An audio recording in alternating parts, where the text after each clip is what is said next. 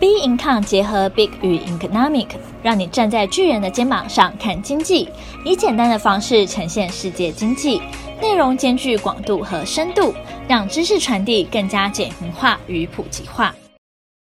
各位听众好，欢迎收听本周全球经济笔记。美国八月就业增幅趋缓，俄罗斯无限期切断北溪一号。美国八月就业增幅趋缓。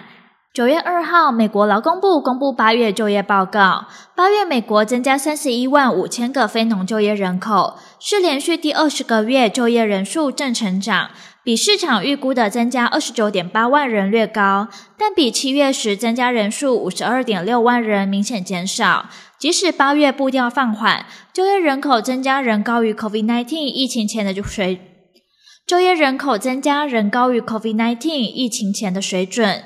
美国失业率在七月跌至三点五 percent 后，八月回升至三点七 percent，从半世纪以来的低点三点五 percent 升至三点七 percent。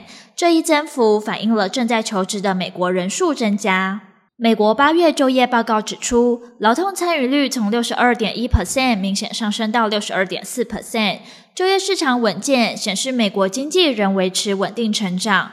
并没有立即陷入衰退的危险。新增非农就业人数略优于预估，失业率上升，工资升幅缩小，劳动参与率明显上升，显示在通膨率及利率双升的压力下，民众就业意愿增强，有助于缓解劳动市场的紧俏形势。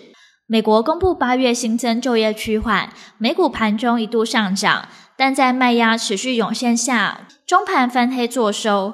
道琼指数中场下跌三百三十七点九八点，收在三万一千三百一十八点四四点。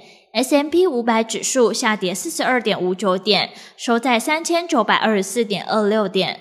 这些数据可能会让联准会在九月举行的会议上决定升息两码或三码。联准会正加快升息步调。试图让经济降温并降低通膨，无论是升息两码或三码，都比联准会以往的一码升息幅度要高。当年准会升息时，随着时间推移，导致房贷、汽车贷款和企业借贷的利率上升，很可能削弱经济。因此，部分经济学家担心，联准会如此积极的收紧银根，最终会使经济陷入衰退。美国前财长莫桑斯强调，应聚焦于就业持续强劲增加所产生的通膨潜力。他表示，美国失业率可能必须从目前的三点七 percent 大幅上升到六 percent，才能使通膨率回降到两 percent 的目标。有一种趋势，夸大了劳动参与率上升多少将能降低通膨压力。人们认为这是新增劳动供给。但他们忘了，就业增加会使所得及支出增加，从而促进劳动需求。俄罗斯无限期切断北溪一号。九月二号，七大工业国集团 G7 财长同意限制俄罗斯石油的全球价格，企图切断莫斯科对乌克兰发动侵略主力的，企图切断莫斯科对乌克兰发动侵略的主要资金来源。G7 财长表示，正致力合组一个大联盟，以支持限制俄罗斯石油的全球价格。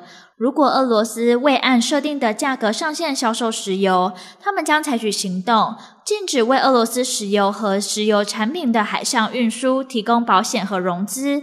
但价格上限等细节并未说明，且此案需欧盟二十七个成员国全数同意才能做出最后决定。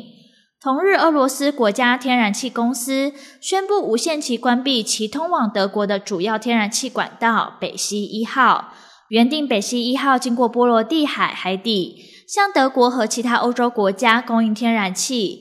八月底暂停三天进行维修，原定九月三号恢复供气。因为北溪一号的保养过程中发现设备漏油，所以不会恢复供气。但是呢，并未说明修复的日程。但业界人士指出，这类问题并不影响安全供气。俄罗斯长期是欧洲最重要的天然气供应者，其中三十五 percent 由北溪一号运送。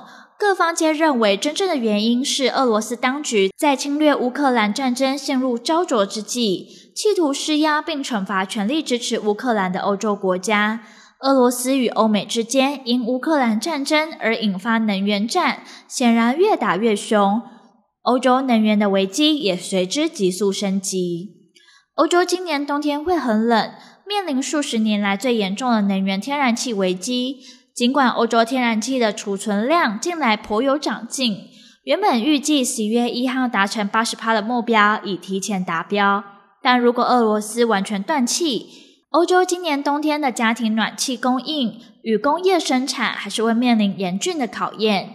欧盟执行委员会经济事务所、欧盟执行委员会经济事务执委简提洛尼表示，若俄罗斯完全停止天然气供应，欧盟已有充分准备，拜储量提高及节省能源措施之赐，我们不盼俄罗斯总统普丁的决定。我们要求俄罗斯人遵守合约，但如果他们不这么做，我们已有反制的准备。欧洲各国近个月来努力寻找替代能源，采购海运的液化天然气 LNG，促请挪威与亚塞拜然增加供应管线天然气。能源政策专家塔洛利亚皮特拉指出，除了增加天然气储存量，欧洲还必须大幅撙节天然气与电力的使用量。柏林当局正在赶工建设液化天然气接收站，期望今年冬天就能启用。英国被印度超越，沦为第六大经济体。彭博资讯报道，英国已被印度超越，沦为世界第六大经济体。印度在二零二一年最后三个月内超越英国，成为全球第五大经济体。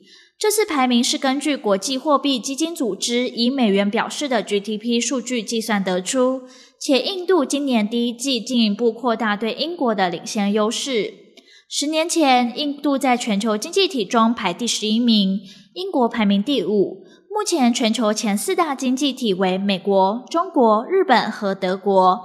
英国 GDP 最近停滞不前，第二季 GDP 仅仅增长一 percent，经调整后萎缩零点一 percent。